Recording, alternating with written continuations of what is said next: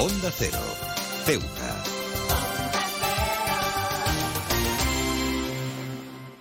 Más de uno. Onda Cero Ceuta. Carolina Martín.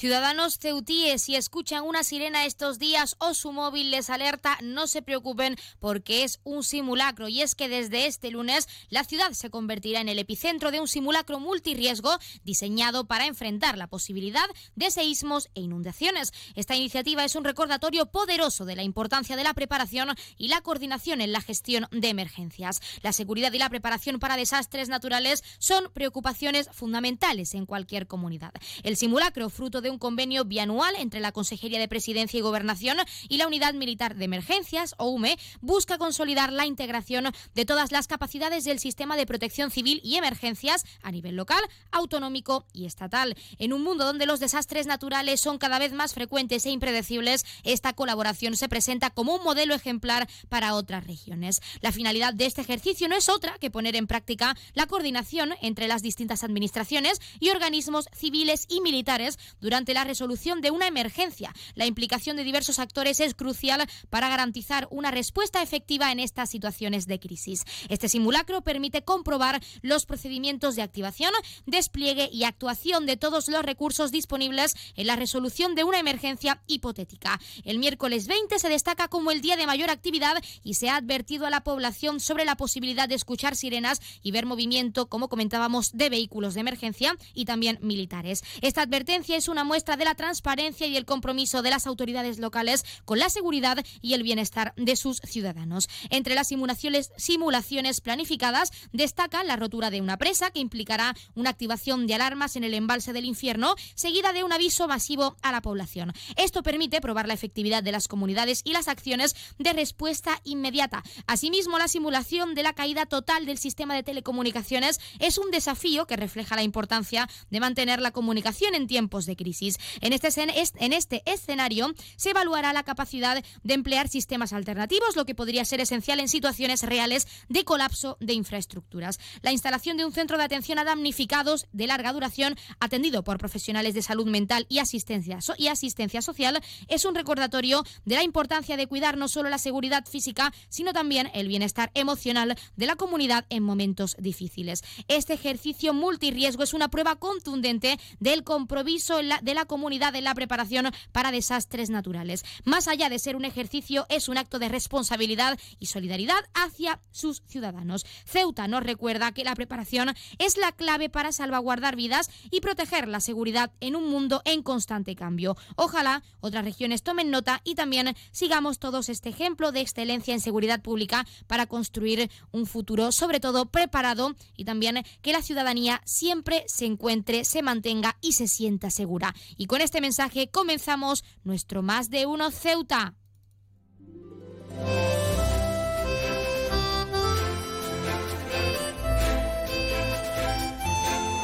Buenas tardes. Comenzamos así nuestro programa de este lunes 18 de septiembre y lo hacemos, como hemos dicho, hablando de este simulacro multirriesgo, pues que viviremos en nuestra ciudad autónoma estos días. Arrancamos ya con una nueva edición de nuestro programa Más de Uno Ceuta. Vamos a desconectar como cada día por un rato con un programa que viene cargado de temas interesantes.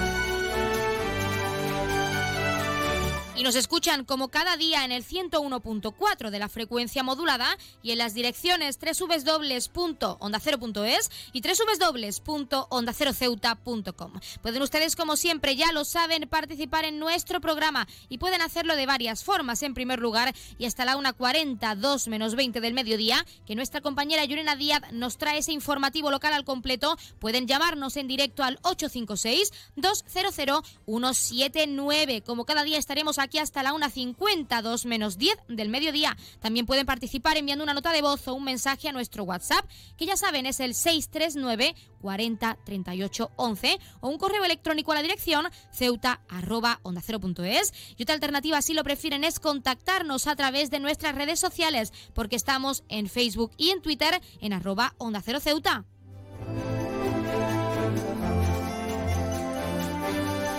Pueden contarnos si creen que es esencial que se realicen este tipo de ejercicios para que la población esté preparada, si creen que Ceuta está lista para enfrentar este tipo de situaciones, como puede ser un seísmo o alguna inundación, o incluso cómo mejorarían este tipo de intervenciones multirriesgo. También ya saben que pueden participar para felicitar a un ser querido que cumpla años, dedicarle una canción o incluso pedirnos su tema favorito para que suene durante unos minutos en nuestro espacio, porque como siempre les decimos, estamos deseando escucharles con nuevas canciones nuevos géneros musicales y lo más importante, experiencias, anécdotas, mm, recetas, noticias, lo que quieran contarnos, lo que quieran pedirnos. Estamos al otro lado de la línea deseando escucharles, así que no se lo pierdan, aprovechen la oportunidad y llámenos.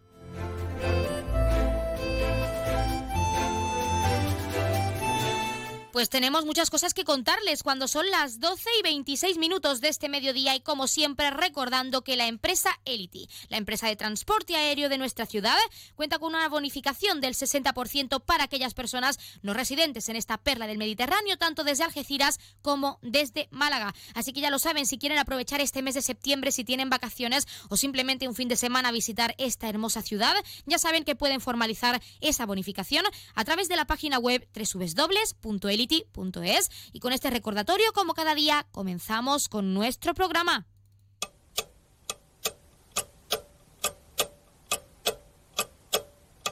Y arrancamos, como siempre, conociendo la última hora. Ceuta Open Future busca cinco nuevas empresas para su programa de aceleración. La iniciativa impulsada por la ciudad y Telefónica ha abierto este lunes y hasta el 23 de octubre su séptima convocatoria.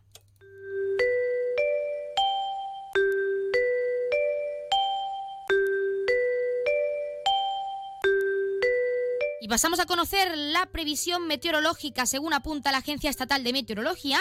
Para la jornada de hoy tendremos cielos parcialmente cubiertos, temperaturas máximas que alcanzarán los 28 grados y mínimas de 20. Ahora mismo tenemos 27 grados y el viento sopla de poniente.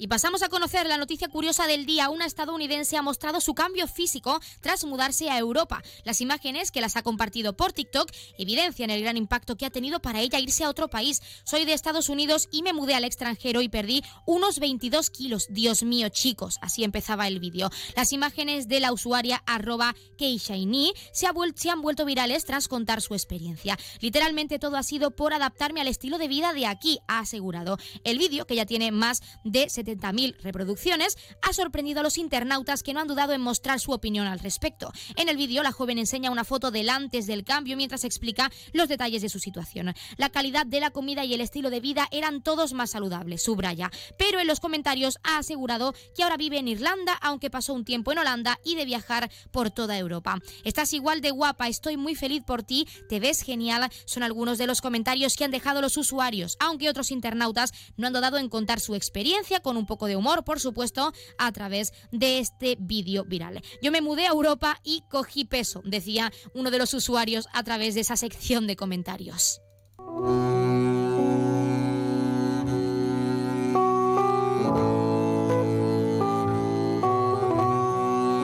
Pasamos a conocer la agenda cultural. Continúan a la venta las entradas para el primer encuentro de música antigua que tendrá lugar en nuestro teatro auditorio los días 2, 9, 16 y 23 de octubre a las 8 y media de la tarde. Las entradas, ya saben, se pueden adquirir tanto de forma presencial en la taquilla como a través de la página web www.ceuta.es a un precio de 4 y 3 euros en patio de butacas y palco respectivamente. Y además contará o estará disponible un abono para los cuatro conciertos programados, en este caso con un coste de 12 euros.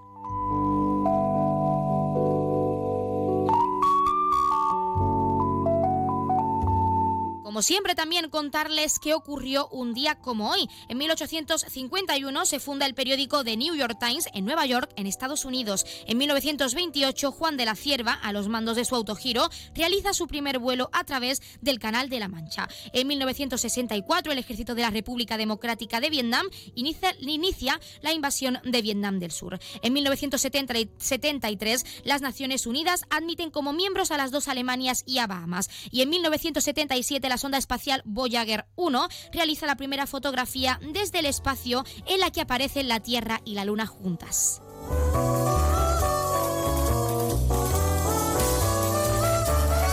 También, como es costumbre, contarles qué le ocurrirá esta semana uno de nuestros 12 signos del zodiaco. Hoy es el turno de Virgo. Virgo empieza una nueva semana y la vida a menudo da algunas treguas necesarias para no rompernos. No es que estés viviendo los mejores momentos de tu vida, pero como siempre haces, sigues adelante con la frente bien alta. Que no se diga que tú, Virgo, no luchaste hasta el final. El punto es que no todo depende de ti y la verdad es que te duele que no sea así, porque si fuera por ti, conseguirías cualquier cosa, aunque todo el mundo esté en tu contra. Aún así, déjate llevar porque cosas buenas te esperan esta semana. Confía siempre en ti mismo y en, lo que, y en lo que eres capaz de hacer porque es muy importante para que sigas adelante.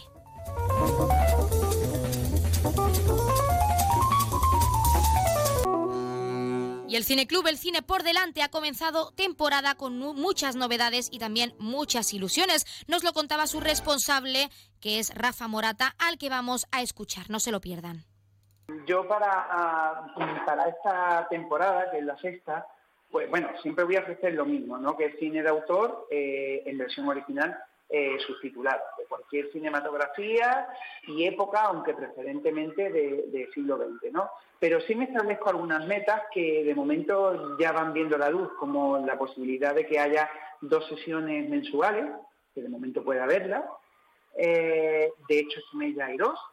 Eh, y, así va a ser. Lo que no va a ser fijo va a ser el día.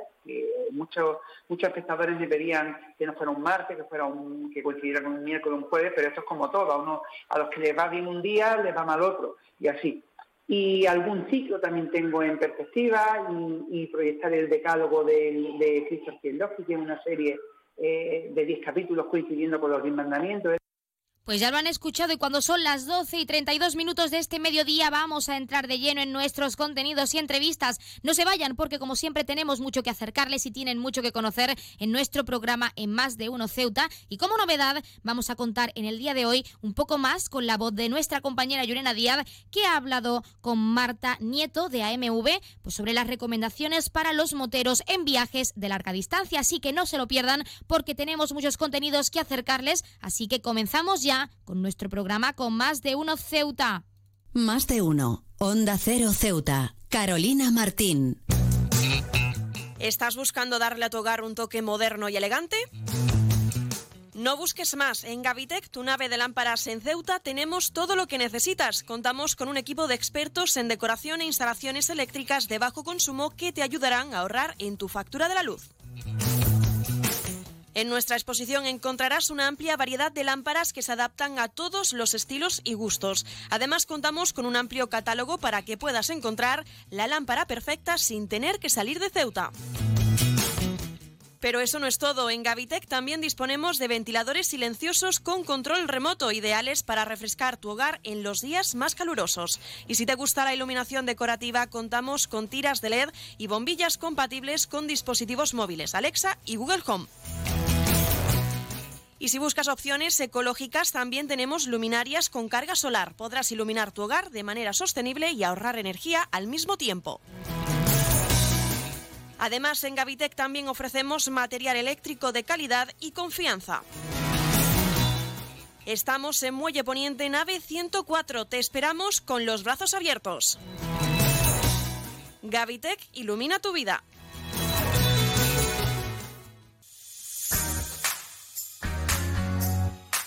Aguas de Ceuta les recuerda a sus abonados que tienen a su disposición la oficina virtual donde podrán realizar múltiples gestiones, controlar sus facturas, consumos, realizar sugerencias o reclamaciones, modificar la domiciliación bancaria, activar o desactivar la recepción de sus facturas en formato papel.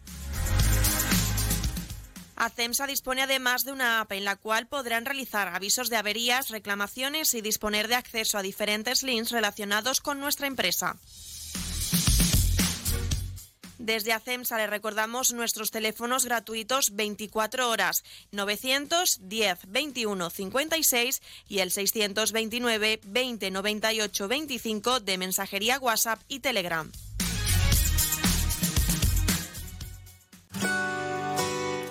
Si te gusta leer, en vacaciones es tu momento.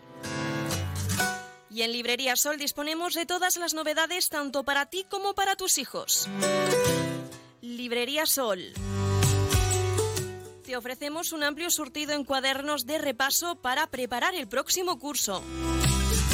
Y como todos los años, a tu disposición todos los libros de texto y el material escolar para todos los cursos y colegios. Tráenos tu cheque libro y te garantizamos la entrega de tu compra y con las mejores condiciones.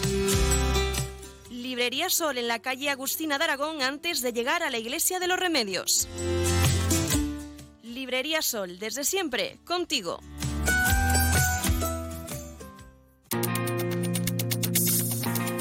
Clínica Septen, Centro de Reconocimiento de Conductores.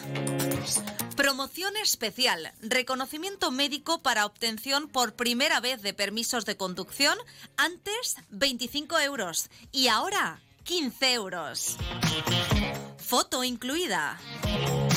Estamos por las mañanas y por las tardes. Horario de lunes a jueves de 14 a 21 horas y martes, miércoles y viernes de 8 a 15 horas.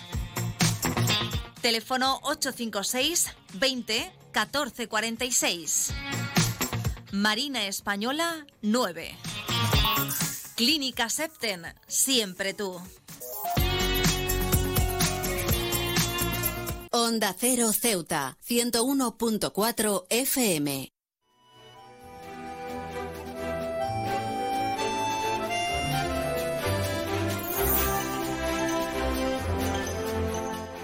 Pues seguimos aquí en nuestro programa Más de Uno Ceuta y concretamente en esta época del año es el periodo en el que más desplazamientos en motos se realizan por España. Pues contamos ya con la participación de Marta Nieto, ella es especialista de contenido y SEO de AMV. Muy buenas tardes, Marta. Hola, buenas tardes, ¿qué tal? Además de poner eh, a punto nuestra moto para este tipo de rutas y desplazamientos, también es necesario saber que es de vital importancia y que hay que tener en cuenta varias recomendaciones siendo moteros, ¿verdad, Marta? Sí, así es. Eh, desde AMV siempre recomendamos que ante cualquier viaje que se vaya a preparar eh, en moto, la puesta a punto de la misma es fundamental. Además, eh, es eh, recomendable revisar que tenemos todos los papeles del vehículo eh, al día, revisar nuestra póliza de seguro. en este punto, pues es recomendable revisar si tenemos incluida la cobertura de asistencia en carretera, para que así, si tenemos cualquier incidencia en el, en el viaje, podamos contar con esa asistencia. Y también el equipamiento motero y por último, pues mm, revisar cómo nos encontramos nosotros antes de salir a la ruta, porque al final conducir un vehículo de dos ruedas durante un largo recorrido pues es un poco exigente a nivel físico. ¿Qué tiempo nos va a suponer realizar este, estos determinados ejercicios o estiramientos que se recomienda desde AMV para este tipo de, trayectos o desplazamientos?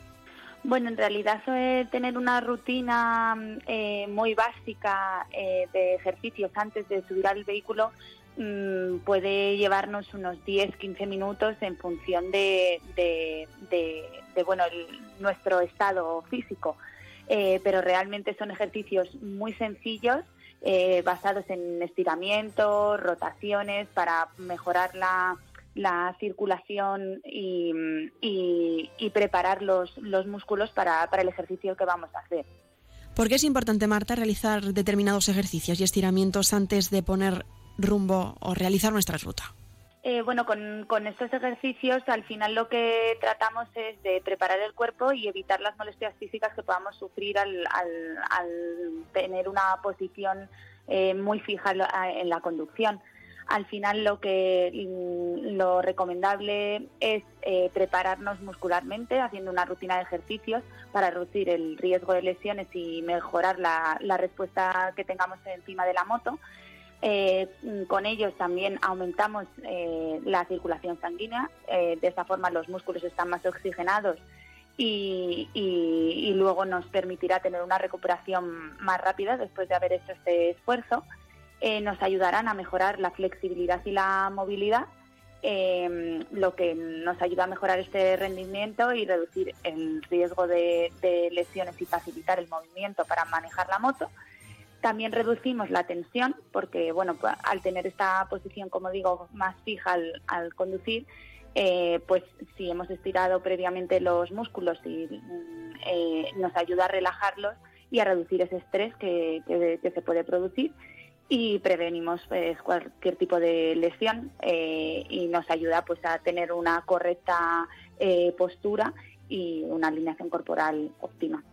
Marta, también es importante que nuestro acompañante también realice esa serie de ejercicios o de estiramientos después de esa ruta. Sí, eh, tanto antes como después es recomendable que si llevamos a em, acompañante en, la moto realice los mismos ejercicios. Al final eh, la posición en la moto es una posición, eh, digamos, un poco forzada, eh, en la que también hay que mm, tener buenos agarres y para ellos también es igualmente recomendable hacer este tipo de estiramientos y ejercicios tanto antes de montar en la moto como, como después. Pues vamos a hablar de ello. ¿Qué ejercicios son importantes a tener en cuenta antes de montarnos en la moto y comenzar la ruta? Pues en general hablamos de ejercicios de estiramientos a nivel general eh, de los principales grupos musculares eh, para aliviar la, tensión que, se pueda tener. Eh, nos centraremos principalmente en cuello, hombros, espalda, brazos, piernas y tobillos y mm, pues trataremos de mantener ese estiramiento durante unos 15-30 segundos, coordinando bien con la respiración para mejorar esa flexibilidad. Eh, también están recomendados los ejercicios de movilidad, eh, sobre todo de cuello y hombros, porque al final, eh, al montar en moto, el cuello y, los hombros suelen acumular un poco más de tensión y, al final, pues movimientos de rotación o inclinación lateral, adelante, hacia atrás, eh, son suficientes como para, para, adquirir esa movilidad en el, en, el, cuello y en la zona de los hombros. Eh, también a la hora de, de, dar gas a la moto, de frenar, pues eh, al final las manos y las muñecas, también con las vibraciones, los baches, pues pueden acumular cierta rigidez y es recomendable pues realizar estiramientos de manos y muñecas eh, bien movilizando adelante y atrás con movimientos de flexión y extensión y también movimientos circulares para, para aliviar la tensión. Y de las manos y las muñecas pasaríamos a la parte de la espalda. Eh, normalmente donde se suele acumular más eh, tensión es en la parte baja y pues un ejercicio muy sencillo es sentarse en el suelo con las piernas extendidas y llevar las las rodillas hacia el pecho, abrazándolas eh, entre, entre nuestros eh, brazos durante unos segundos. Y luego pasaríamos a los estiramientos de, piernas, pues, eh, de todos los grupos musculares de las piernas, que también se pueden realizar tanto sentados en el suelo como, como de pie, dependiendo un poco de, nuestra habilidad y equilibrio, y mm, movilizar también las caderas. Esto sería un poco eh, lo, más básico que, podríamos recomendar desde MV para que, mm, mm, bueno, pues después de una ruta, pues eh, nos sintamos eh, nos sintamos bien. Marta, y si paramos de manera puntual, ¿hay que repetir el mismo proceso? Bueno, si notamos algún en algún punto que tenemos alguna tensión acumulada, no está de más que a lo mejor podamos repetir alguna movilización o, algún estiramiento si notamos en algún punto concreto eh, que se nos ha cargado eh, eh, durante el tiempo que llevamos de conducción. Y también insistir en cuanto al tiempo del desplazamiento y ruta que vayamos a realizar, parar o, repetir este tipo de estiramientos o ejercicios cada X tiempo por si es una ruta demasiado larga o que nos va a suponer bastante tiempo. Sí, al final siempre las recomendaciones que se dan ante los viajes pues es eh, planificar la ruta eh, previendo paradas aproximadamente cada dos horas y eh, en función un poco de, nuestras necesidades, sobre todo refrescarse, tomar, tomar algo y, realizar algún tipo de movilización o estiramiento en el caso de necesitarlo. En cuanto al descanso a proceder, si la ruta va a continuar más días, ¿algún otro tipo de recomendaciones o consejos a tener en cuenta? Eh, bueno, em, durante la ruta, em, y más si es algo, es, una ruta que, puede ser larga, eh, también hay que tener en cuenta mantener una buena posición durante la conducción. eh, centrar bien el peso en el asiento para mantener la estabilidad en la moto e intentar mantener una posición lo más relajada posible para evitar que la espalda y los hombros pues, tengan rigidez o tengamos algún punto de dolor. Al final lo más importante siempre es escuchar al cuerpo, pues esperemos que estos consejos y recomendaciones también sirvan para aquellos moteros que se incluyen dentro de estos datos. Marta Nieto, especialista de contenido y SEO en ABM, AMV, perdón. Muchísimas gracias por, por atendernos y ofrecernos de tu tiempo pues estos consejos para tener en cuenta si somos moteros. Muchísimas gracias. Gracias a vosotros, gracias por contar con AMV. Buen viaje.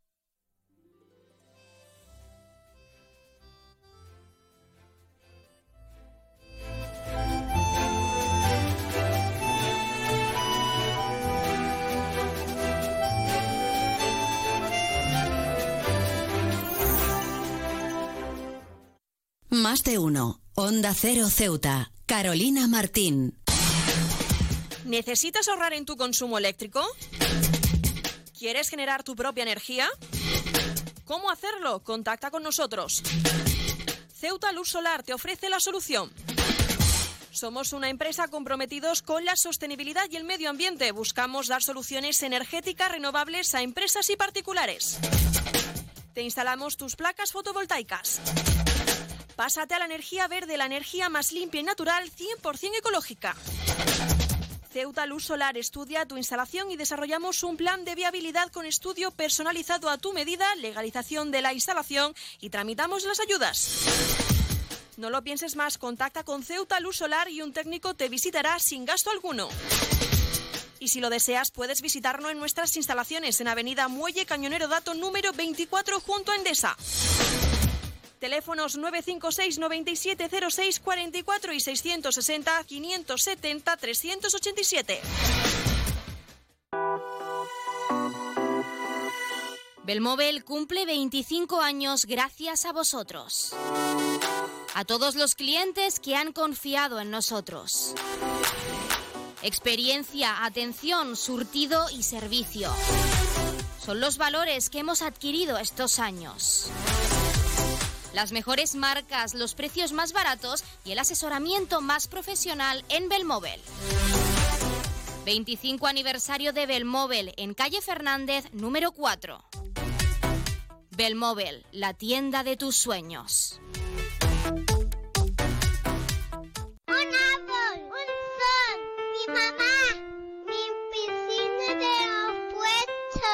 Ahora los impuestos son cosa de niños. Servicios Tributarios de Ceuta se lo pone muy fácil. A partir de ahora podrá pagar sus impuestos a través de la página web tributosceuta.org. Solo necesitará una tarjeta de crédito y la carta de pago que recibió por correo y con un solo clic se ahorrará tiempo, colas y desplazamientos. Recuerde tributosceuta.org. Servicios Tributarios de Ceuta, Ciudad de Ceuta. Nuevo horario de caja de 8 de la mañana a 2 de la tarde. Las bolsas de basuras. Pequeñas y grandes. Depositarlas dentro del contenedor. Ciudad Autónoma de Ceuta.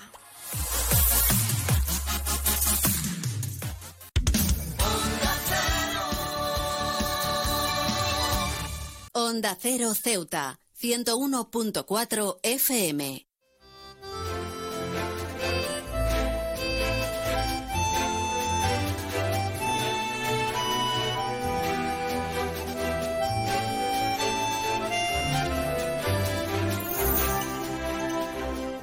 Traer un perro a casa es una inmensa alegría, pero también supone una gran responsabilidad, sobre todo con la entrada en vigor de la nueva Ley del Bienestar Animal. Y para hablar de ello tenemos en nuestra sección de mascotas a Javier Bosch, consejero delegado de Cleverea.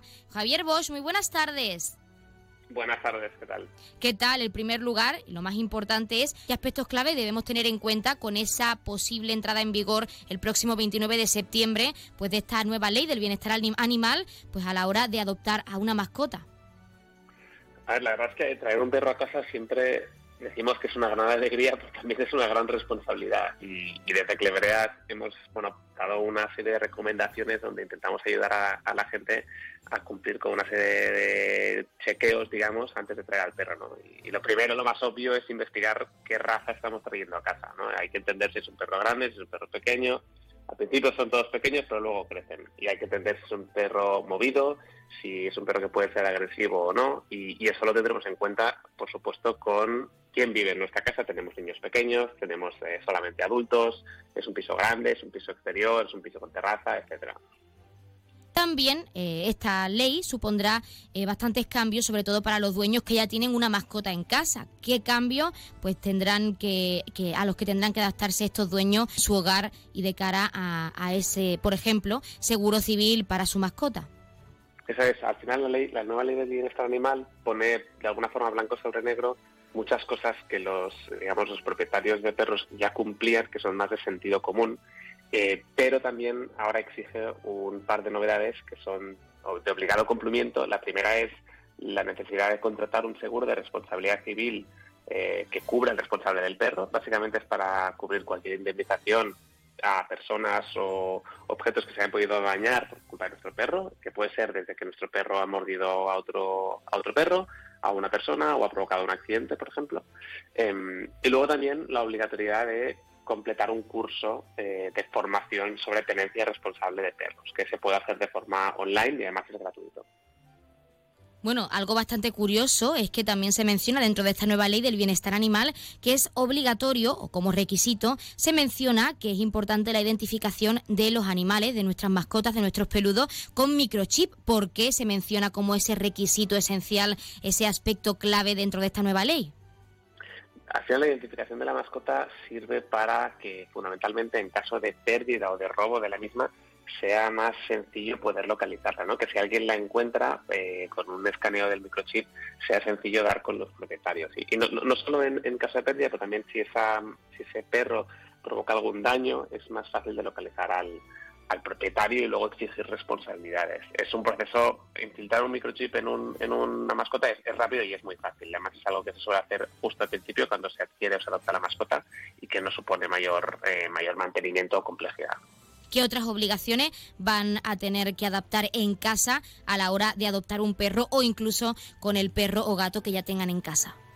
Pues ahora mismo la ley empieza a obligar ya a los propietarios a que tengan eh, ciertos comportamientos con la mascota de cuidado básico, ¿no? Pues darles una alimentación frecuente y equilibrada, tenemos que adaptar el espacio del hogar a las necesidades de la mascota, como decía, es una mascota muy movida, necesitaremos un espacio quizá un poco más grande, pero sobre todo lo más importante es que establece que un perro no puede quedarse solo en casa más de 24 horas. Y eso es algo que quizá hay gente que a día de hoy no lo cumple y es algo a tener en cuenta por si en caso de pedidos de vacaciones o enfermedad de los propietarios hay que dejar el perro en alguna residencia canina durante un par de días. Bueno, también es importante, ya no solo hablando de esta nueva ley del bienestar animal, sino también para aquellas personas que quieran adoptar una mascota. ¿Qué recomendaciones les darías como consejero delegado de Clevery eh, en cuanto a preparar su hogar pues de cara a la llegada de un nuevo miembro de la familia, de un nuevo perro o de un nuevo gatito a su hogar? Lo primero es tener claro que para tener un perro eh, se requiere de tiempo, de espacio en casa y sobre todo de compromiso. Al principio, los primeros meses siempre son los más complejos, hay que adiestrar a la mascota después de la adopción en los comportamientos básicos y tiene que hacer sus necesidades fuera de casa, un cierto régimen de salidas eh, a dar paseos, dar vueltas eh, al exterior. Y luego además hay que preparar el hogar. tenemos que evitar que haya objetos pequeños, cables, si tenemos alguna planta que pueda ser tóxica o incluso artículos de limpieza que puedan estar al alcance de, un perro por su altura o por su facilidad para abrirlos. Esto también tenemos que evitarlo, ¿no? Intentar proteger a, la mascota eh, también frente a posibles daños que se pueda ocasionar ella misma, ¿no? Si tenemos un, un balcón, una terraza donde se pueda caer o puede haber objetos peligrosos, tenemos que tenerlo también, también en cuenta. Hemos hablado de las obligaciones o requisitos de esta nueva ley del bienestar animal, pero para que nuestros oyentes lo tengan claro de cara a esa entrada en vigor, ¿qué sanciones o qué multas se pueden encontrar si incumplen alguno de estos requisitos como estábamos comentando? Las multas, como siempre en cualquier eh, nueva ley o reglamento, dependerán mucho de la gravedad de la falta, ¿no? Y pueden ser sanciones consideradas leves o más graves. Al final las multas, el rango en el cual pueden oscilar estarán entre los 500 y los, y los 10.000 euros para las más habituales. Con lo cual, es algo que hay que tomarse en serio y haciendo pequeñas acciones que tampoco requieren de mucho eh, de mucha inversión por parte del propietario se puede cumplir con la legislación y además protegerse a sí mismo y a la mascota no como decíamos el seguro de responsabilidad civil eh, tiene un precio relativamente barato económico son entre 25 y 35 euros al año con lo cual poco dinero nos podemos ahorrar no solo una sanción sino también un problema a nosotros Dentro de esta ley, que es también algo bastante curioso, es que se prohíbe tener en casa a algunas mascotas exóticas como pueden ser conejos, chinchillas o incluso cobayas, entre, otra, entre otras mascotas. ¿Esto qué significa o qué supone para las personas que ya tienen en casa pues una mascota como puede ser un conejo, una chinchilla? Eh, ¿Cómo les afecta esa entrada en vigor de esta nueva ley del bienestar animal? Pues efectivamente, la prohibición de este tipo de mascotas como dejan de considerarse animales domésticos, ¿no? que esa, normativa de animales domésticos o esa categoría incluya perros, gatos, tiburones, eh, hay que empezar a adaptarse y aquellos que ya tengan uno, pues evidentemente no pueden mantenerlo, pero no deben, no deben aumentar el número de mascotas que tengan que estén prohibidas y hay que empezar a tener en cuenta que este tipo de mascotas ya no vamos a poder tenerlos, ¿no? con lo cual no solo son los propios eh, propietarios de esas mascotas, sino también aquellos que distribuyen ese tipo de mascotas al público general, ¿no? que tienen que empezar a regularlo. Em, es bueno, es un, periodo de adaptación que va a afectar a todo el mundo. Em, suelen darse unos periodos de carencia o, de un tiempo de unos meses, un par de años incluso en algunas normas, para que la gente se adapte. Pero bueno, es algo en lo que hay que ir pensando ya. Pues Javier Bosch, consejero delegado de Clivery, nosotros nos quedamos con ese mensaje, con esas recomendaciones y sobre todo pues con tanto los requisitos de esta nueva ley del bienestar animal como las consecuencias por el incumplimiento de algunos de estos requisitos y también agradecer la participación en nuestra sección de mascotas y en nuestro programa pues para hablar de esta nueva ley del bienestar animal y de lo que supone para esos dueños de esos animales, de esas mascotas y para aquellos que tengan pensado adoptar o adquirir una mascota pues una vez entrada en vigor esta nueva ley. Gracias. A vosotros, muchas gracias. Buenas tardes.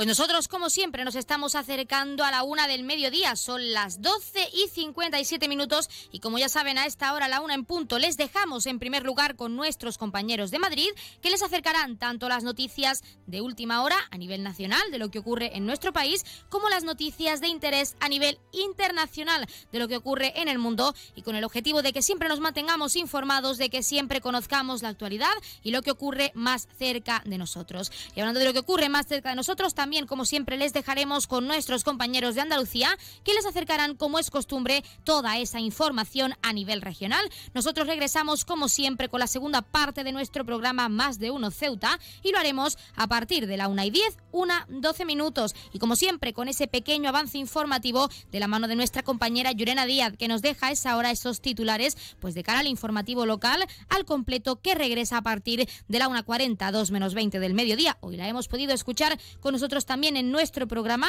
un poquito más, y con esas recomendaciones para los moteros de cara a próximos viajes de largas distancias. Y nosotros también, antes de dejarles con nuestros compañeros, recordarles que Onda Cero y el Grupo A3 Media, junto con seis ONGs internacionales, hemos activado el comité de emergencia para ayudar a los afectados por el terremoto en el país vecino de Marruecos. Miles de personas han perdido la vida y decenas de miles se han quedado sin casa y sin recursos. ¿Cómo pueden hacer su aportación? Pues llamando al 90 595 216. Se lo repito más despacio para que lo apunten 900 595 216 o si lo prefieren pueden entrar a la web www.comiteemergencia.org. Se lo repito, www.comiteemergencia.org. Juntos ya saben que podemos salvar más vidas. También antes de dejarles con nuestros compañeros, recordarles que pueden seguir participando en nuestro programa y pueden hacerlo de varias formas. En primer lugar, y hasta esa hora, una 42 menos 20, llamándonos en directo al 856-200-179. Pero si lo prefieren, tienen disponible nuestro WhatsApp, que es el 639 40 38 11, o nuestro correo electrónico, cuya dirección es ceuta Y otra alternativa, si lo prefieren, es seguirnos y contactarnos en redes sociales, porque estamos en Facebook y en Twitter en arroba Onda Cero Ceuta, donde, como ya saben, les actualizaremos tanto a nivel informativo como acercándoles el podcast de este programa, este programa completo, para que no se pierdan nada. Así que ya lo saben, les dejamos en la mejor compañía. Regresamos enseguida.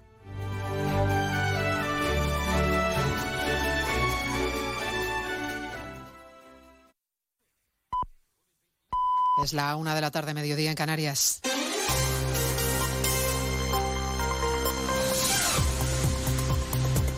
Noticias en Onda Cero.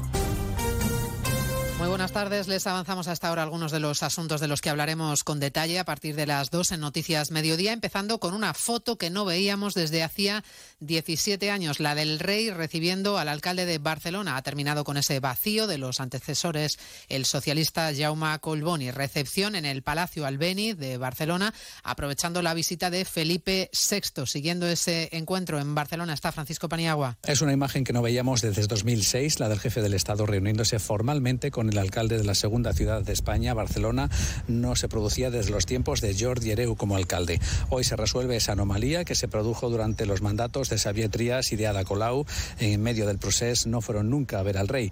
Jaume Colboni, el nuevo alcalde del PSC, se ha reunido con Felipe VI aquí en Barcelona, lo que el rey lleva a cabo en otras ciudades con otros alcaldes importantes de forma natural no se producía con el de Barcelona desde hacía casi dos décadas. Además, Ada Colau intensificó el distanciamiento cuando no quiso ir a ningún recibimiento a Felipe VI cuando venía aquí a Barcelona y modificó incluso el nombre de varias calles que hacían referencia a la Casa Real.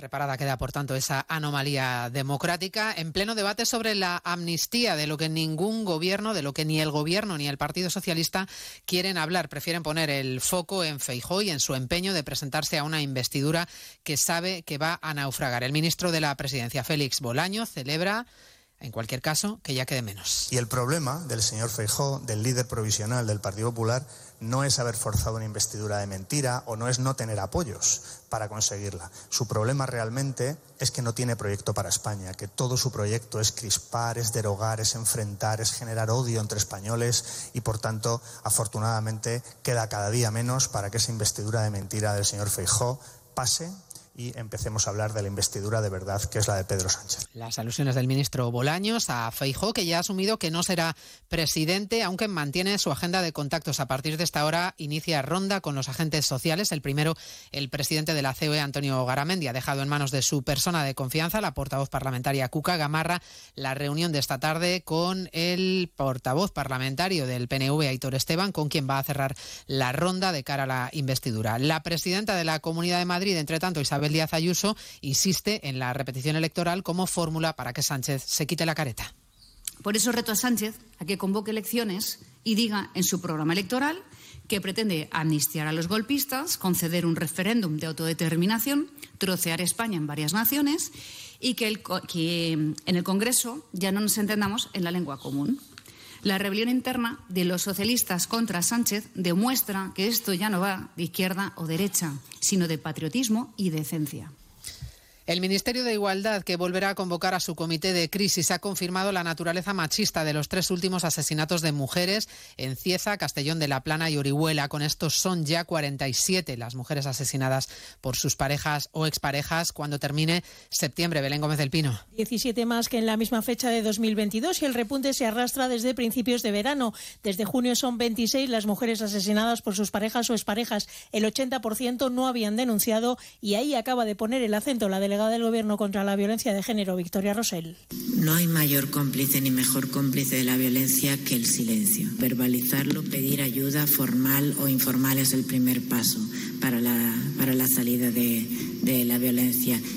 En el primer semestre del año, además, 13 mujeres han sido asesinadas fuera del ámbito de la pareja. Diez de ellas conocían a sus asesinos por ser familia o amigos. Otros tres han sido feminicidios sexuales, el asesinato de tres prostitutas. La Unidad Militar de Emergencias, la UME, da por concluida su labor en Marruecos después del terremoto. Ha emprendido ya viaje de regreso. Se vuelven con el agradecimiento del rey Mohamed VI, corresponsal Antonio Navarro. Así es, aunque su presencia pública ha sido más que discreta durante los últimos diez días, el rey Mohamed VI ha querido, mediante una carta enviada físicamente al campamento español situado a los pies del Alto Atlas, Agradecer a la UME la ayuda prestada durante la semana que ha estado desplegada en la zona más afectada por el terremoto. Y no solo se marcha la UME, sino también el resto del contingente español desplazado a Marruecos, formado por bomberos de varias comunidades autónomas, guardias civiles y policías nacionales. Un contingente integrado por un total de 112 personas y 22 perros. También hoy es día de otros regresos porque miles de niños que viven en las zonas afectadas por el terremoto del pasado día 8 vuelven como pueden, en muchos casos en jaimas o en edificios gravemente dañados a las clases. El comité de emergencia mantiene activado el llamamiento para ayuda urgente a los damnificados del terremoto. Los donativos se pueden hacer a través de Bizum al código 02076 y en la web www.comiteemergencia.org. A partir de las 2 de la tarde hoy les hablaremos también de la crisis migratoria que se vive en Italia. Francia está dispuesta a endurecer la política de inmigración, como pide Italia, ante las llegadas que no cesan a Lampedusa. El ministro de Interior francés de visita en Italia hoy se compromete a ayudar a Meloni a controlar su frontera para impedir que sigan los desembarcos. Y en Menorca están de celebración hoy, se lo contaremos también, la UNESCO ha declarado sus monumentos prehistóricos talayóticos patrimonio mundial. Ya son 50 los que tiene España en esta privilegiada lista. Se lo contamos todo a partir de las 2, como siempre, en una nueva edición de Noticias Mediodía. María Hernández, a las 2, Noticias Mediodía.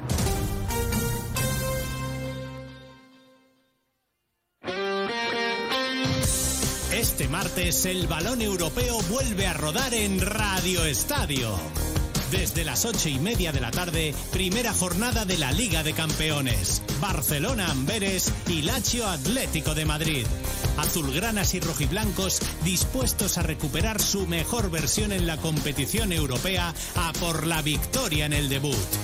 Este martes vive la Champions en Radio Estadio con Edu García. Te mereces esta radio. Onda Cero, tu radio.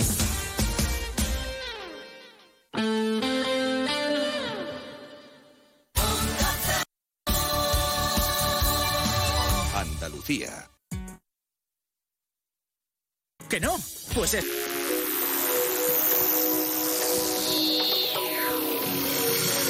Oficial online si te matriculas en septiembre.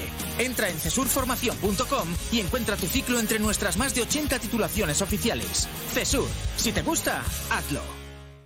La Federación Andaluza de Municipios y Provincias te acerca las novedades de lo que más te preocupa. Empleo, salud, medio ambiente y sostenibilidad, ciudades inteligentes, participación ciudadana, cultura y patrimonio. Tienen más información en famp.es.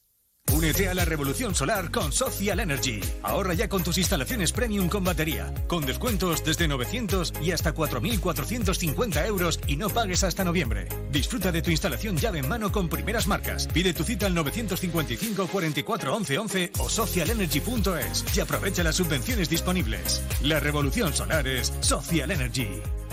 Onda Cero Andalucía. Sobre todo. En Onda Noticias de Andalucía. Jaime Castilla. Buenas tardes, hacemos ahora un repaso de la actualidad de Andalucía de este lunes 18 de septiembre y comenzamos con la inauguración el próximo 28 de noviembre en Málaga del Centro de Ciberseguridad de Andalucía, que supone la mayor inversión en este campo de toda España. Lo ha confirmado hoy la Junta en un acto al que asistirá el presidente Juanma Moreno. Además, la ley de regularización de regadíos en el entorno de, de Doñana va mañana a la Comisión de Fomento del Parlamento Andaluz, donde será aprobado el dictamen final de esta norma. El miércoles que viene, el de la semana siguiente, llega al Pleno, donde será aprobada definitivamente. En Huelva han comenzado hoy los cortes de tráfico por las obras de mejora en el puente de Lodiel. Durante las próximas ocho semanas quedará cortado el carril en sentido de entrada a Huelva. Onda Cero Huelva, Rafael López. La duración total de la obra, Jaime, es de cuatro meses, pero durante la mitad de ese periodo solo se va a permitir un carril en cada sentido. El puente que va en paralelo, el sifón Santa Eulalia, solo permite la circulación de turismos y de motocicletas a 60 kilómetros a la hora como máximo. En este primer día se están produciendo importantes retenciones. En Algeciras ha quedado controlado el incendio forestal declarado en la zona de los parajes. Ahora los bomberos luchan por extinguirlo definitivamente tras calcinar el fuego unas 150 hectáreas de terreno. Onda Cero Cádiz, Carmen Paul. Así es, recordemos que después de más de 24 horas de labores en las que han trabajado unos 80 efectivos del plan Infoca y que incluso se movilizaron a bomberos de Huelva y Málaga, el fuego que se inició en la zona de Getares quedó estabilizado este domingo a primera hora de la tarde. En Alaurín de la Torre, una mujer ha sido detenida por abandono de su hijo menor de tan solo tres años, a quien dejó solo en casa para salir con su pareja. Onda Cero Málaga, José Manuel Velasco. Fueron los vecinos quienes en la noche del pasado jueves alertaron a la Guardia Civil de que había un niño asomado a una ventana y llamando a gritos a su madre. Los vecinos señalan que no es la primera vez que el pequeño se queda solo y que en este caso la madre habría salido con su pareja. La Guardia Civil la ha detenido por un supuesto delito de abandono temporal. Seguimos ahora con el repaso de la actualidad del resto de provincias y lo hacemos por Almería, donde el presidente de la Junta, Juanma Moreno, acude en estos momentos a la inauguración oficial del curso universitario en la comunidad, donde hace Almería, Inés Manjón. Sí, ha querido aquí dar el pistoletazo de salida del presente curso académico con algo de retraso y con una decena de manifestantes de comisiones obreras a las puertas exigiendo derechos de la universidad. Ha comenzado así este acto clave eh, del curso académico en el que ahora mismo está tocando la orquesta de la Universidad de Almería. En Ceuta, la delegación del Gobierno ha dado a conocer los datos correspondientes a la operación Paso del Estrecho. La afluencia de vehículos y pasajeros ha descendido en comparación con el año anterior un 23 y más de un 19% respectivamente. Los cambios en las políticas comerciales de las navieras podría ser una de las consecuencias. En Córdoba, el Gobierno del Ayuntamiento ha decidido mantener la fiesta de los patios en su fecha habitual. El alcalde había contemplado la posibilidad de adelantarla a abril y evitar el deterioro de las plantas por las altas temperaturas. Finalmente, los patios se celebrarán en 2024 del 2 al 12 de mayo. En Granada, la Guardia Civil tiene identificadas ya a las 10 personas que habrían participado el pasado viernes por la noche en una agresión a una vecina transexual de Atarfe y a su pareja. En este momento continúa la investigación. En Jaén, Rosa Garrido ha sido elegida hermana mayor de la Cofradía del Abuelo. Será la primera mujer en ocupar este cargo tras haber conseguido 619 votos en las elecciones celebradas al efecto. Y en Sevilla, la Guardia Civil investiga la muerte de un hombre de avanzada edad que ha sido arrollado este domingo por un buey en el municipio del Viso del Alcor durante la romería de la localidad. Más noticias de Andalucía a las 2 menos 10 aquí en Onda Cero.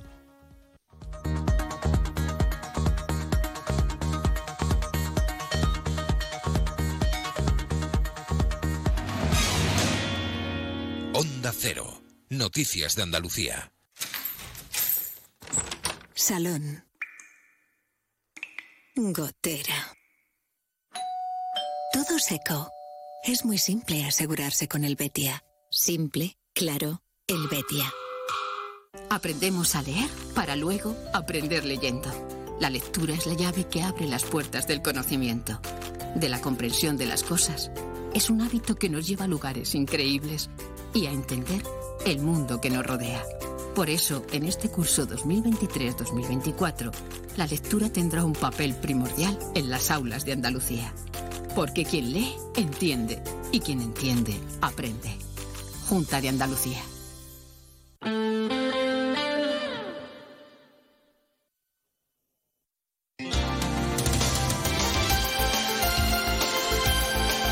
Onda Cero. Ceuta.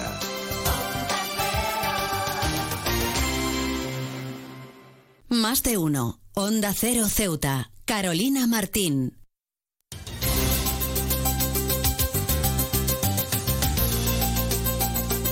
Pues retomamos como siempre la segunda parte de nuestro programa Más de Uno Ceuta y lo hacemos como siempre de la mano de nuestra compañera Llorena Díaz, que se encuentra como, con, cada día con nosotros en nuestro estudio para acercarnos ese pequeño avance informativo de cara al informativo local que regresa a partir de la 1.40, 2 menos 20 del mediodía. Llorena Díaz, muy buenas tardes. ¿Qué tienes que contarnos en el día de hoy? Muy buenas tardes. Pues el delegado del Gobierno, Rafael García, ha dado a conocer los datos registrados de la Operación Paso del Estrecho 2023 tras la finalización del dispositivo el pasado viernes. Y es que según los datos, la afluencia de vehículos y pasajeros ha descendido en comparación con el año anterior un 23% y más de un 19% respectivamente. García ha explicado que los cambios en las políticas comerciales por parte de las navieras, como es la reducción del precio del billete, podría ser una de las consecuencias de estos datos. También ha hablado sobre las obras de la remodelación de la estación marítima, que ha sido una de las preocupaciones para el desarrollo de la OPE. Sin embargo, García ha destacado las diferentes alternativas puestas a disposición por la autoridad portuaria para amenizar los efectos de estos trabajos sin perjudiciar a los viajeros y a los residentes. También contarles que en la jornada de hoy la Unidad Militar de Emergencias va a realizar durante esta semana un simulacro conjunto de multirriesgo en nuestra ciudad, un ejercicio que va a consistir en un seísmo y las múltiples incidencias que pudieran surgir. Y recordar que el director general de Gobernación con competencias en protección civil Alfonso Conejo recordaba que este ejercicio estaba ya programado y que no está relacionado en ningún caso con el escenario vivido en Marruecos y las consecuencias que tuvo el terremoto. Pasamos a política y es que eh, desde Ceuta ya han denunciado que son muchas las familias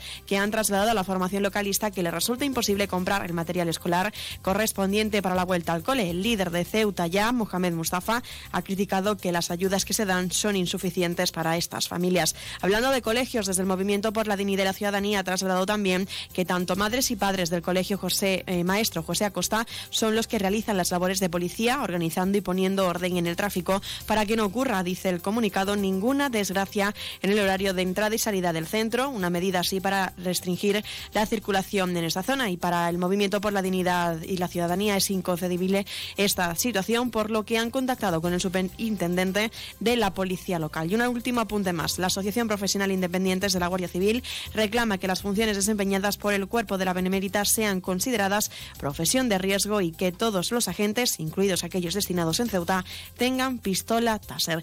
Recuerden que esto tan solo ha sido un avance de las noticias de Ceuta, pero que nuestro informativo, como es habitual, regresa a partir de las 2 menos 20 del mediodía. Pues muchísimas gracias, como siempre, a nuestra compañera Yurena Díaz, que nos deja ese pequeño avance informativo de cara al informativo local, que ya saben, regresa al completo a partir de las 2 menos 20 del mediodía. Pero no se vayan, porque seguimos aquí en nuestro Más de Uno Ceuta con nuestros contenidos y entrevistas. No se lo pierdan, porque tenemos aún mucho que acercarles.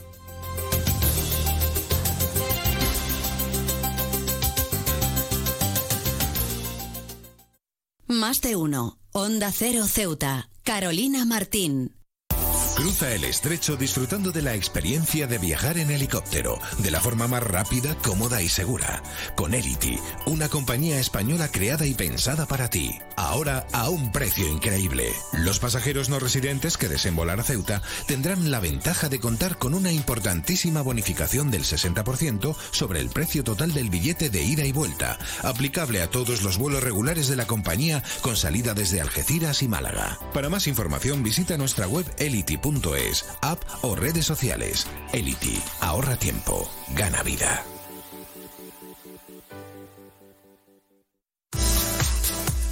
La tienda de Mois ahora es Almacenes Mois. Seguimos siendo los mismos, pero ahora queremos atenderte más y mejor. Te lo mereces. Nos hemos trasladado a la calle Real 33, edificio Ainara, junto a Farmacia Nieto, antiguo taller de marquetería. Almacenes Mois, ahora más artículos, más novedades y como siempre con los mejores precios. Y no te pierdas nuestras ofertas y liquidaciones. Almacenes Mois, por y para ti. Onda Cero Ceuta, 101.4 FM.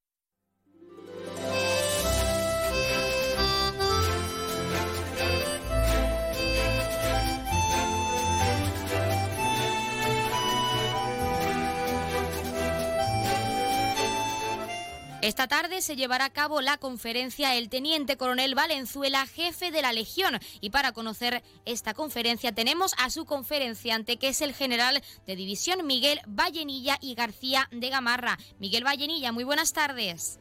Hola, buenas tardes. Buenas tardes también a todos los que nos escuchan. Pues muchísimas gracias por estar con nosotros en primer lugar y para saber de esta conferencia, cómo se va a desarrollar en la tarde de hoy lunes esta conferencia sobre esta figura, el Teniente Coronel Valenzuela. Bueno, pues eh, este año precisamente se cumple el centenario de la muerte al frente de la Legión del Teniente Coronel Valenzuela. Entonces creo que es una buena ocasión para recordar la importancia de su figura pero no solo eso, sino también cuáles fueron las circunstancias por las que llegó destinado a la mando de la Legión en sustitución del muy prestigioso eh, Millán Astray, cuáles eran las circunstancias de la guerra de Marruecos en aquel momento, porque eran realmente complejas, y las operaciones que llevaron a que precisamente al frente de la Legión muriera el de Valenzuela, la primera vez que un jefe de toda la Legión moría en combate para quizá profundizar en los momentos clave o puntos clave que se van a tratar en esta conferencia para todos nuestros oyentes que tengan pensado asistir, que ahora hablaremos también de cómo asistir a esa conferencia esta tarde, pero en primer lugar lo más importante, qué puntos o momentos clave se van a tratar durante la conferencia sobre esta figura, como nos ha comentado, tan importante para la Legión. Pues mire, de, forma resumida, eh, los motivos que llevan al cese de Millán Astray como jefe de la Legión eh, a finales del año 22 que son unas circunstancias muy especiales relacionadas con eh, el enfrentamiento que tuvo con las juntas de defensa, unas organizaciones sindicales militares que existieron en aquel tiempo, eh, bueno, pues cuáles son las circunstancias que llevan al teniente coronel precisamente a ocupar ese puesto tan importante ya entonces en el ejército español como era el ser jefe de las fuerzas legionarias en Marruecos. Luego veremos cuáles son las dificultades a las que se enfrentó Venezuela al mando de la Legión, porque también fueron muchas en cuanto a orgánicas, problemas de reclutamiento, eh, de captación de oficiales y eh, nos centraremos ya en la situación operacional, como llamamos los militares, de las operaciones militares en, eh, en Marruecos, concretamente en la zona de la Comandancia General de Melilla, que es donde tiene lugar el combate en el que fallece, en cuáles eran las instrucciones o decisiones que tomó el gobierno con respecto a la campaña en Marruecos, cómo estas situaron a las fuerzas militares en una situación muy complicada y eh, que llevó a un combate realmente difícil en el que murió el teniente de Venezuela, que fue el, en julio del año, eh, en junio, perdón, junio del año 23. Por eso insistía que, que es el centenario de la muerte de este que podemos, sin, sin temor a equivocarnos, eh, eh, designarlo como héroe de la Legión. También hay que tener en cuenta que esta conferencia coincide con el centésimo tercer aniversario fundacional de la Legión. ¿Cuál diría que es el objetivo, la finalidad de realizar esta conferencia en Ceuta, concretamente, hablando de esta figura tan relevante para la Legión y teniendo en cuenta su relación con este centésimo tercer aniversario? Bueno, yo creo que eh, la celebración del aniversario de la Legión, aparte de la parada militar siempre brillantísima y que nos emociona a todos, es una buena ocasión, bueno, pues para recordar sus hitos eh, históricos. Y desde luego este es uno de los importantes. La muerte en combate de un jefe de la Legión es un hito histórico importante que encima, al ser, como comentaba, ese centenario, coincide eh, en fechas y en motivaciones. Además, obviamente, todos los eh, lo saben que eh, la sede del mando de la Legión estaba en Ceuta. Valenzuela llegó a Ceuta, fue muy buena, muy bien acogido por toda la sociedad eh, ceutí y, y bueno, yo creo que tiene mucha vinculación con lo que es la historia de la Legión y la historia de la Legión en Ceuta. Bueno, hemos hablado de esos puntos o momentos clave de ese centenario y sobre todo de ese objetivo, pero para profundizar nos gustaría saber y para que los ceutíes que no lo conozcan también lo sepan, por qué es tan relevante la figura del teniente coronel Valenzuela, no solo para la Legión, sino también para Ceuta, como nos estaba comentando ahora mismo, para profundizar y conocer un poco más de su historia.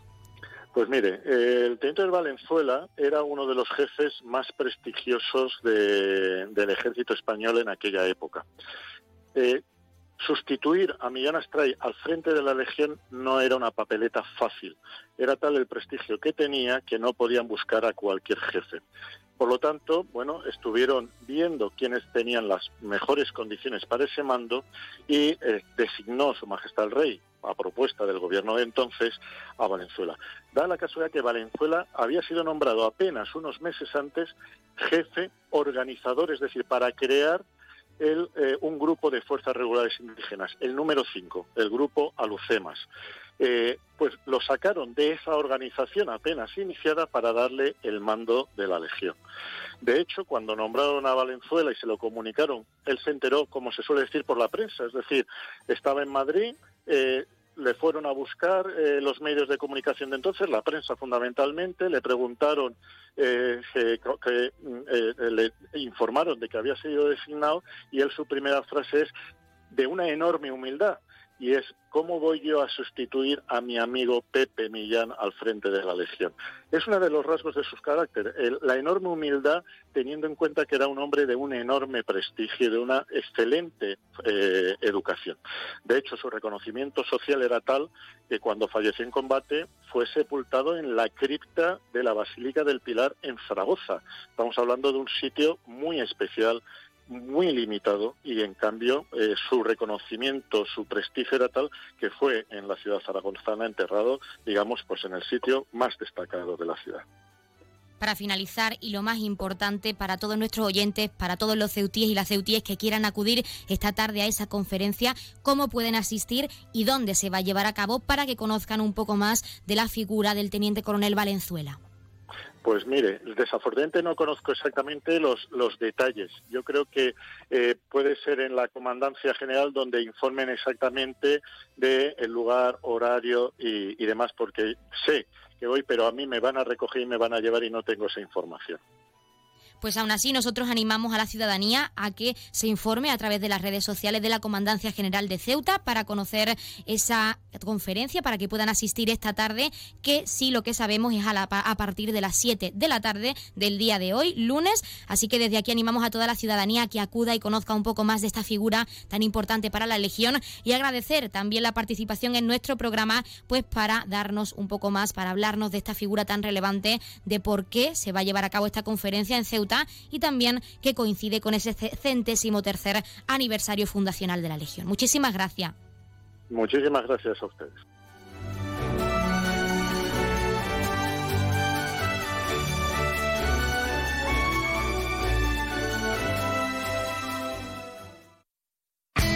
En CESIF, la Central Sindical Independiente y de Funcionarios, todo lo que hacemos es gracias a ti porque con tu confianza y apoyo, tú lo haces posible. CESIF es otra clase de sindicato. Independiente y profesional, transparente y cercano. Sindicato más representativo en las administraciones públicas de España y en muchas empresas privadas. Sea cual sea tu profesión, en la función pública o en la empresa privada, CESIF es tu sindicato. Afíliate a CESIF. Defiende tu trabajo. Pues como siempre han escuchado las palabras del sindicato CESIF de uno de nuestros colaboradores y como siempre ya tenemos al otro lado de la línea esa Asamblea Territorial de Cruz Roja con ese sorteo en directo como cada día en nuestro programa, así que no perdamos más tiempo y démosles paso a Asamblea Territorial de Cruz Roja. Muy buenas tardes. Buenas tardes. A continuación les ofrecemos el sorteo correspondiente al día de hoy, 18 de septiembre.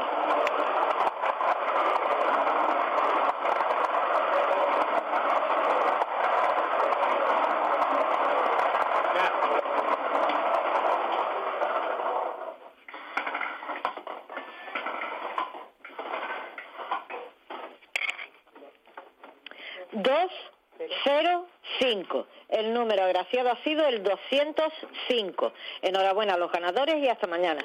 Pues hasta mañana la Asamblea Territorial de Cruz Roja y como siempre muchísimas gracias por participar con ese sorteo en directo para todos nuestros oyentes. Y enhorabuena a todos los premiados y premiadas que como cada día esperamos hayan recibido esa gran noticia con nosotros en directo y que no hayan sido pocos. Recordarles en primer lugar el número agraciado de hoy que ha sido el 205, 205, popularmente conocido como el primo. Y ahora sí, continuamos en primer lugar con esos números de interés. Ya saben que el 112 es para emergencias, 016 para la lucha contra el maltrato, el 900 018 018 para el acoso escolar y el 024 el teléfono de atención a conductas suicidas. Y si quieren contratar un servicio de taxi, ya saben que en nuestra ciudad en Ceuta contamos con dos empresas. La primera es Autotaxi con el 856 925 225 y también tenemos a Radio Taxi con el 956 51 5406, 956 51 5407 y el 956 51 5408 8.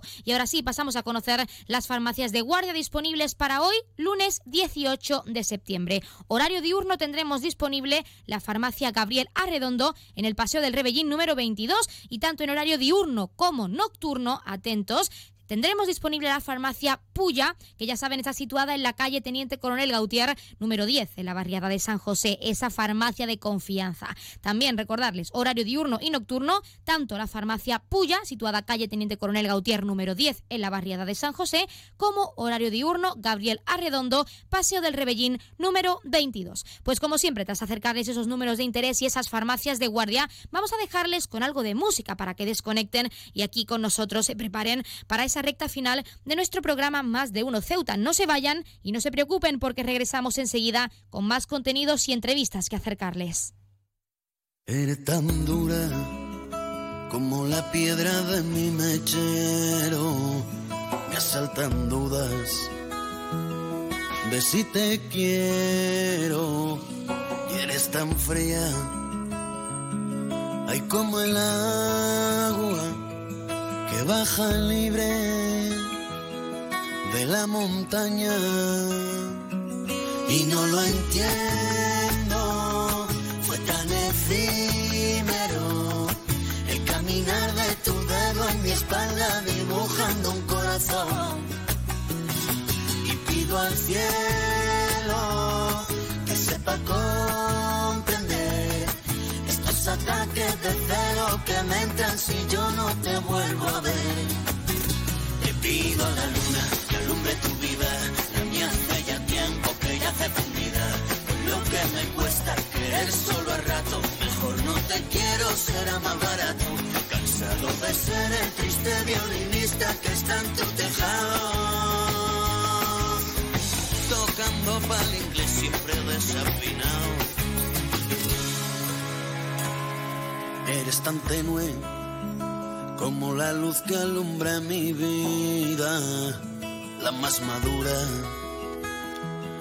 fruta prohibida, tan diferente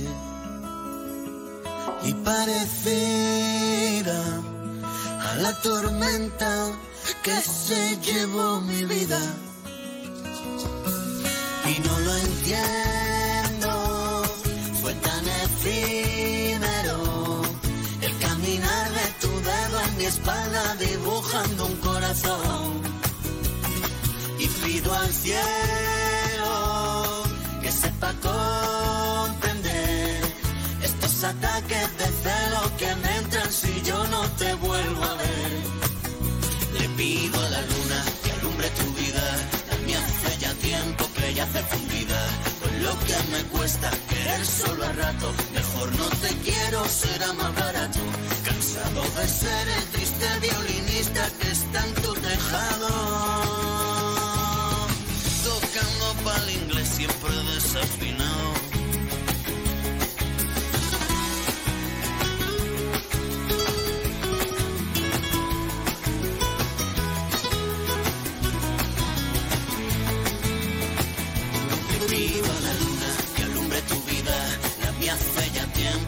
Ya. Con lo que me cuesta querer solo a rato. Mejor no te quiero, será más barato. Cansado de ser el triste violinista que está en tu tejado. Tocando pa'l inglés siempre desafinado. Y mientras rebusco en tu basura, nos van creciendo los enanos. Más de uno. Onda Cero Ceuta. Carolina Martín. ¿Sabes qué hace más ilusión que un mini nuevo? Con su olor a nuevo, su brillo de nuevo y su mira mi mini nuevo. Un concesionario nuevo lleno de minis nuevos. Ven a Mini Borrás Motor, en Avenida España. Tu nuevo concesionario Mini en Ceuta. Con su olor a nuevo, su brillo nuevo.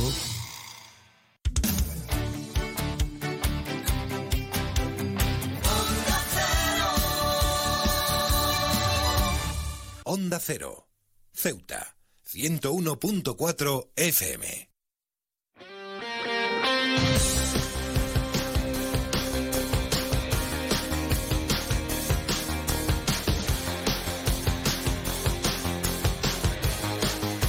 Pues eso que escuchan es nuestra nueva sintonía de deportes, porque como cada lunes les acercamos los titulares deportivos más destacados de lo que ha ocurrido este fin de semana y en estas últimas horas. El primer apunte, el Club Deportivo Puerto ha iniciado la temporada 23-24 con una derrota en su debut ligero en la pista del Club Deportivo Los Olivos de Málaga. Los portuarios han sido mejor que su rival, pero no han sabido aprovechar sus ocasiones creadas durante el partido. El técnico caballa Rafa García dispuso de un quinteto formado por Álvaro Geray Angulo, Ruchti, Joel Alonso y Oscar Toledo.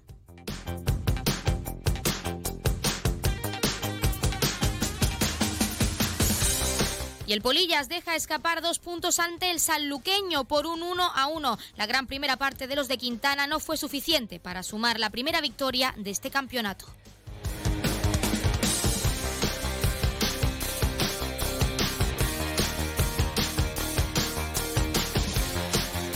Y el, Sporting Atlético sigue intratable y derrota al San Félix por un 1 a 2. Los de Yacín y Buzikiri continúan espléndidos en la competición, sumando su tercera victoria consecutiva y situándose entre los tres primeros de la clasificación.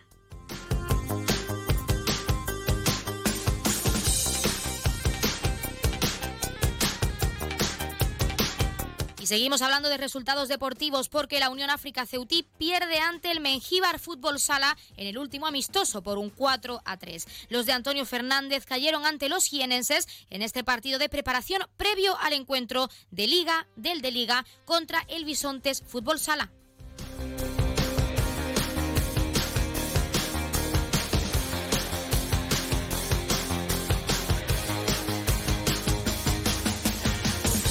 Y el Polillas Sporting Cadete gana en Jimena de la Frontera por un 3 a 5. Los ceutíes vencieron en el envite.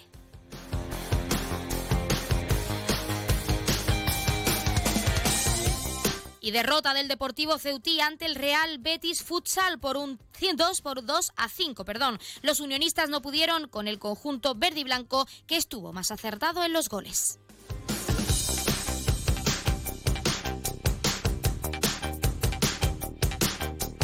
Y empate del Ceuta B frente al filial del Córdoba Club de Fútbol por un 1 a 1. Los ceutíes se adelantaron en el minuto 86, pero el Córdoba B empató de penalti en el 90.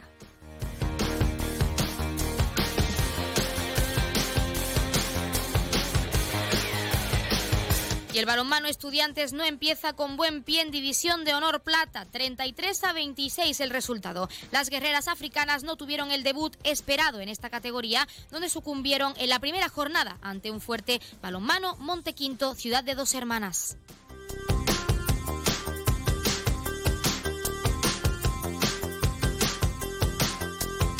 Y nuevo logro del Ceutín Nacho Gaitán en Castilla-La Mancha. El nadador caballa consigue el noveno puesto de la general absoluta y el segundo en su categoría senior.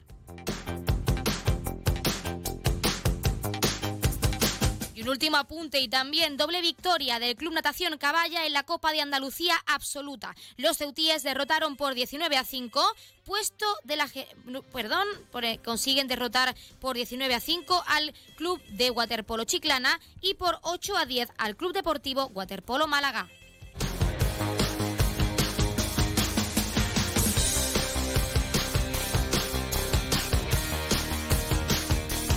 Con este pequeño apunte deportivo, hasta aquí nuestro programa Más de Uno Ceuta de hoy, pero ya saben que pueden seguir contando con nosotros a través de nuestras redes sociales, en Facebook y en Twitter, en arroba Onda Cero Ceuta y también a través de nuestro WhatsApp, que es el 639 40 38 11 y nuestro correo electrónico que es ceuta arroba onda cero punto es. También ya saben que como siempre les dejamos con algo de música y regresa nuestra compañera Llorena Díaz con ese informativo local al completo a partir de la 1.40, 2 menos 20 del, del mediodía. Mañana con más en contenidos y entrevistas. Regresamos a la misma hora, 12 y 20, para todos nuestros oyentes. Que pasen muy buenas tardes.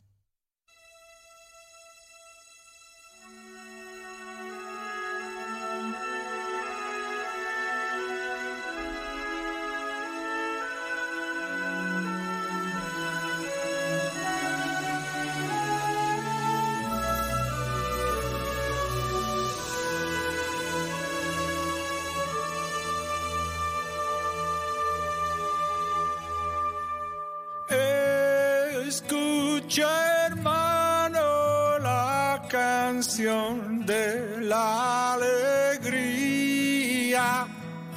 El canto alegre del que espera un nuevo día. Ven, canta, sueña cantando, vive soñando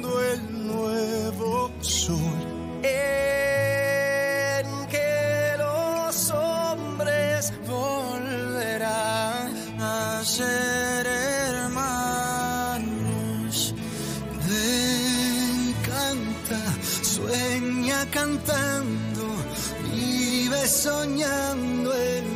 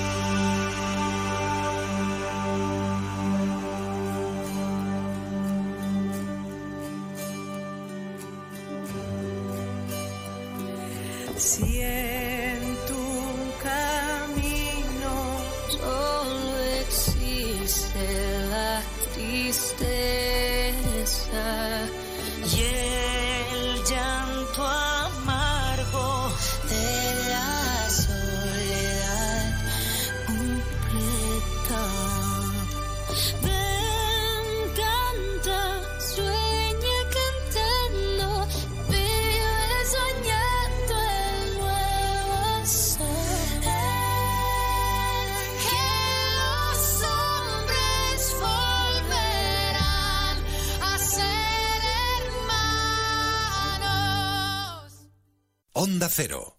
Ceuta. 101.4 FM.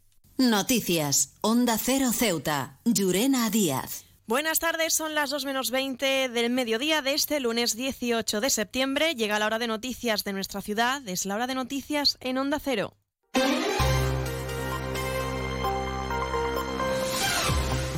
Y comenzamos, como siempre, el informativo recordando la previsión meteorológica. Según apunta la Agencia Estatal de Meteorología, para la jornada de hoy tendremos cielos despejados con intervalos de nubes, máximas que alcanzarán los 24 grados y mínimas de 19. Ahora mismo tenemos 23 grados y el viento en la ciudad sopla de poniente. Noticias. Onda Cero Ceuta. Llurena Díaz. Y entramos de lleno en nuestros contenidos. El delegado del Gobierno, Rafael García, ha dado a conocer los datos registrados de la operación Paso del Estrecho 2023 tras la finalización del dispositivo que acabó el pasado viernes. Según los datos, la afluencia de vehículos y pasajeros ha descendido en comparación con el año anterior un 23% y más de un 19% respectivamente. García ha explicado que los cambios de las políticas comerciales por parte de las navieras, así como la rebaja de billetes y tarifas en la ruta Tánger ha sido una de las causas de estos datos. En los datos sumatorios que hacen referencia a, nuestra ciudad, a los totales de, la, nuestra ciudad, las rotaciones han supuesto 2.880 rotaciones, lo que supone una bajada del 5,8% con respecto a la OPE de 2022. Y en pasajeros se ha movido un volumen de 550.239 pasajeros, lo que supone una bajada de un 19% con respecto a la OPE de 2022. Y en vehículos han sido una cifra de 124.062 vehículos, que ha supuesto una bajada del 23% con respecto a la OPE de 2022. Si bien es cierto que la OPE ha bajado, no es menos cierto también que lo que es la línea Algeciras-Ceuta, Ceuta-Algeciras, sigue siendo la segunda línea de más importancia dentro de la operación Paso del, del Estrecho. El delegado ha destacado el trabajo desempeñado por Policía Nacional y Guardia Civil en la frontera, dando a conocer también el número de verificaciones documentales en este trimestre. Las verificaciones documentales que se han efectuado en la frontera del Trabajal ha sido una verificación de 1.037.331 personas y una verificación de 257.301 vehículos. Creo que es una muestra del gran trabajo que hace Policía Nacional y Guardia Civil en nuestra, en nuestra frontera. Las obras de remodelación de la estación marítima han sido una de las preocupaciones para el desarrollo de la operación Paso del Estrecho. Sin embargo, García ha destacado las diferentes alternativas puestas a disposición por la autoridad portuaria para amenizar los efectos de estos trabajos sin perjudiciar a los viajeros y residentes. Eh, tengo que agradecer a la autoridad portuaria y a Policía Nacional, Guardia Civil y Seguridad en Frontera que eh, aportaron soluciones para que esta, esta, situación de obras no tuviese incidencia. Eh, por parte de la autoridad portuaria se diseñó un nuevo carril de, de, residentes y tanto por parte de Policía Nacional, Guardia Civil, pues lo que se dio fue reversibilidad a los carriles eh, dependiendo de los tránsitos para dar una mayor flexibilidad y agilidad a lo que es el paso de esta operación, paso del estrecho.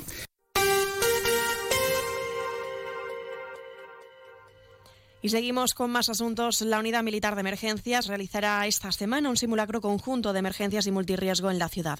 Un ejercicio que consistirá en un seísmo y múltiples incidencias que pudieran surgir. El director general de Gobernación con competencias en protección civil, Alfonso Conejo, recordaba que este ejercicio estaba ya programado y que no está relacionado con el escenario vivido en Marruecos y las consecuencias que tuvo el terremoto del pasado viernes la unidad militar de emergencia ya viene realizando simulacros de, iguales características o parecidas características eh, durante otros años, ¿no? Realmente cada dos años, ya también en la ciudad hermana de Melilla, otros en Ceuta, y en este caso eh, se va a estar enfocado, como digo, en la intervención eh, por motivo de seísmo y de terremoto, pero que ya estaba planificado antes de que ocurrieran los lamentables hechos en el país vecino. Y cambiamos asunto, hablamos de política. Desde Ceuta ya denuncian que son muchas las familias que le han trasladado a la formación localista que les resulta imposible comprar el material escolar correspondiente para la vuelta al cole. El líder de Ceuta ya, Mohamed Mustafa, critica que las ayudas que se dan a estas familias son insuficientes. Eh, son muchas las familias que se han puesto en contacto con nosotras para trasladarnos un año más que les resulta imposible comprar el material escolar eh, requerido para la vuelta al cole, a pesar de optar ambas ayudas, como he indicado anteriormente. Durante el debate sobre la educación que organizó la FAMPA, lo dijimos, y hoy que quiero volver a decirlo, no se puede hablar de, de enseñanza pública y gratuita mientras eh, se obliga a las familias a desembolsar en material escolar cientos y cientos de euros que no tienen.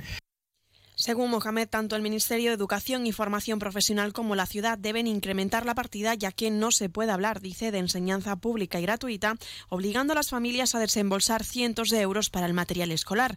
Desde Ceuta ya instan a la Administración a proporcionar a cada alumno los materiales necesarios en su primer día de curso.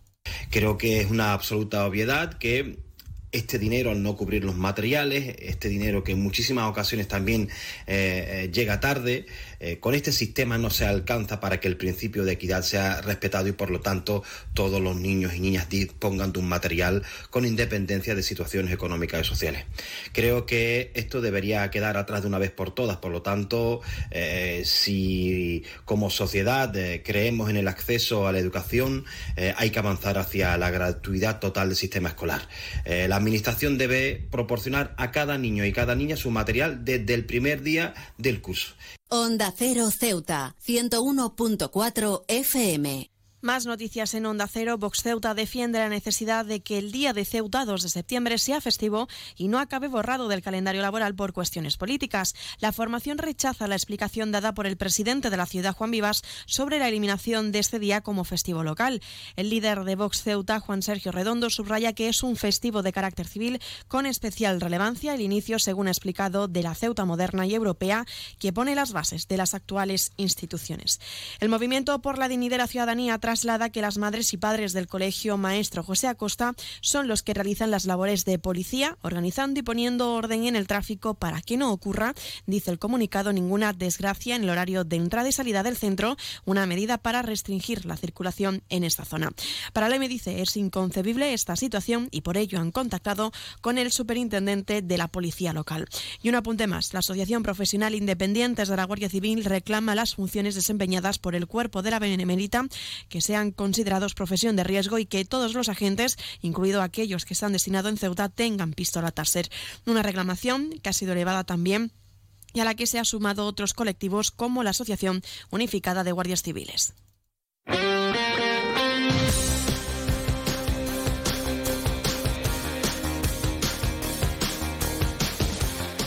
Y hacemos repaso de la información deportiva. En deportes les contamos que el equipo masculino del Club Natación Caballa de Ceuta ha logrado dos victorias en su participación en la 35 Copa de Andalucía de Waterpolo en la categoría de absoluto masculino. El conjunto ceutí quedó encuadrado dentro del grupo A junto con el Club Waterpolo Chiclana y el Club Waterpolo Málaga. El primer encuentro lo disputó ante el Club Waterpolo Chiclana al que derrotó por un amplio marcador de 19 a 5, mientras que al enfrentarse al Club Deportivo Waterpolo Málaga se impuso por 8 a 10.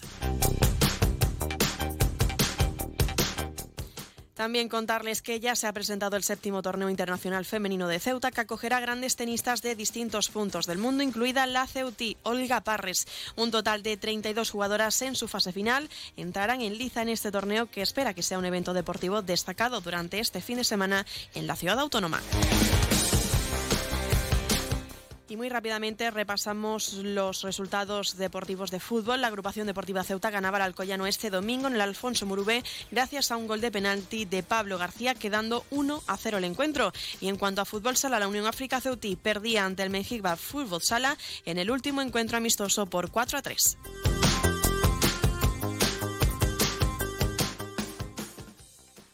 Noticias. Onda Cero Ceuta. Llurena Díaz.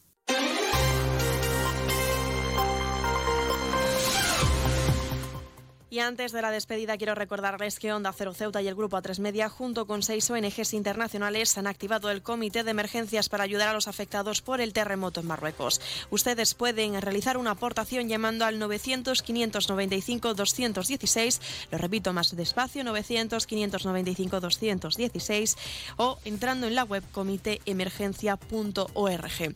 Esto ha sido todo, nos estamos acercando ya a las 2 menos 10 al final de nuestro informativo se quedan con nuestros compañeros de Andalucía y Madrid para trasladarles las informaciones tanto regional como nacional e internacional. Volvemos mañana, como siempre, a partir de las 8 y 20 de la mañana para contarles todo lo que pase en nuestra ciudad durante las próximas horas. Que pasen muy buena tarde y hasta mañana.